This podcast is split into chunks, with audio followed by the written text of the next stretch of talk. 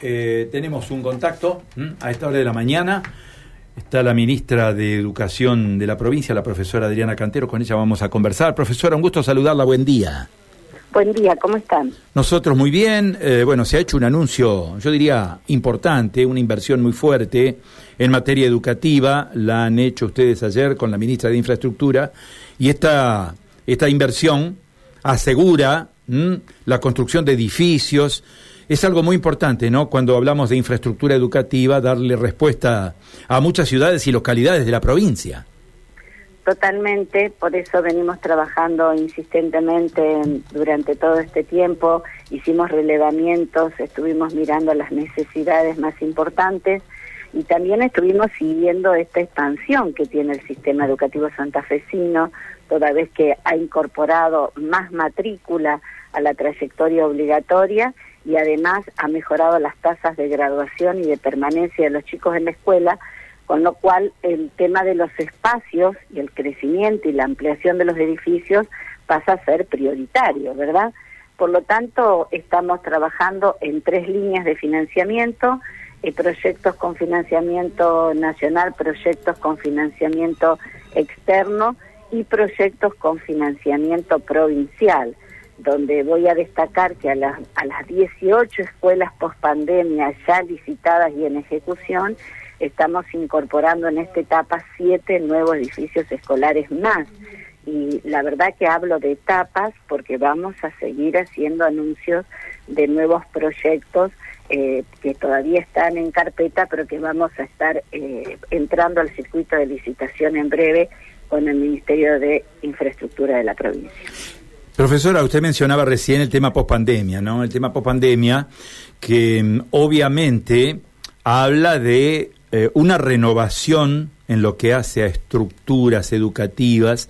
Siempre se ha mencionado en la provincia, y a propósito de este tema de pandemia, la cuestión de la conectividad.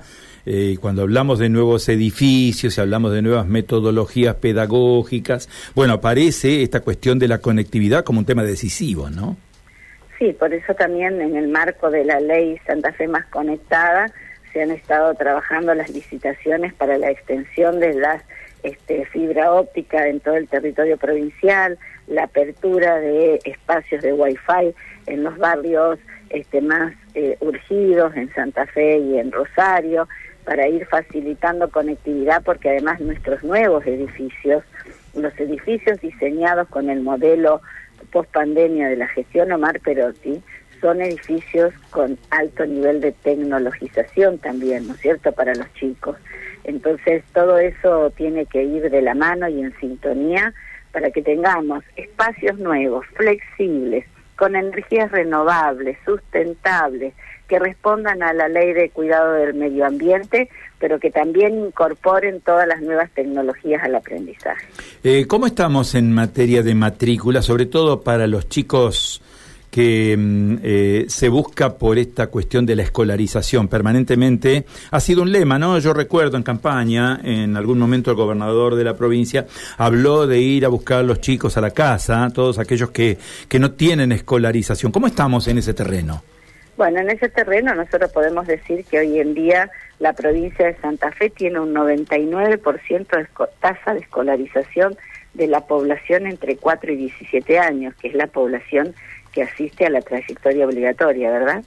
Y seguimos buscando ese 1% que da más trabajo, sobre todo en los grandes centros urbanos, pero tenemos políticas de este, búsqueda localizada de los chicos y de seguimiento de sus trayectorias y sus recorridos, no solo para que vuelvan a la escuela o inicien su escolarización, sino para que puedan sostenerse en la escuela.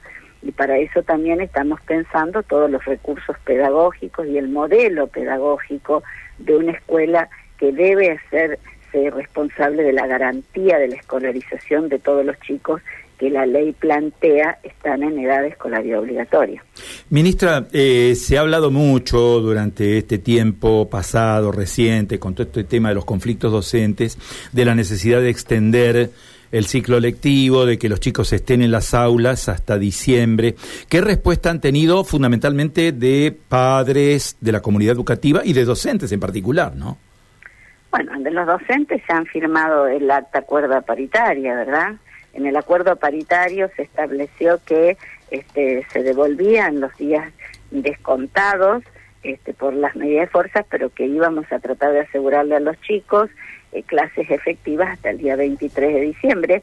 Los docentes tienen que estar hasta el 30 de diciembre en las escuelas y esto no les agrega a ellos jornadas de trabajo más, sino que lo que hacemos es, estando en la escuela, vamos a hacer que los chicos tengan más posibilidades de clase para que puedan asegurar los objetivos fundamentales del año. Y aquellas trayectorias que estén más debilitadas y necesitan alguna asistencia más, en el mes de febrero vamos a tener periodos de intensificación pedagógica, tal como vinimos trabajando en todos estos años. Bien. Ministra, nosotros le agradecemos este tiempo, sabemos que tiene mucha tarea, ¿eh? la dejamos en libertad de acción. Gracias por atendernos y por darnos toda esta referencia. Ha sido muy amable. ¿eh? Muchas gracias a ustedes, que sea una buena mañana. Adiós, que siga bien. La ministra de Educación, la profesora Adriana Cantero, ¿no? En función de todos estos anuncios, eh, estos anuncios que se han hecho ayer junto a la ministra Frana, ¿eh? a la ministra de Infraestructura. a ver, siete obras, fundamentalmente siete obras se han anunciado con una muy fuerte inversión.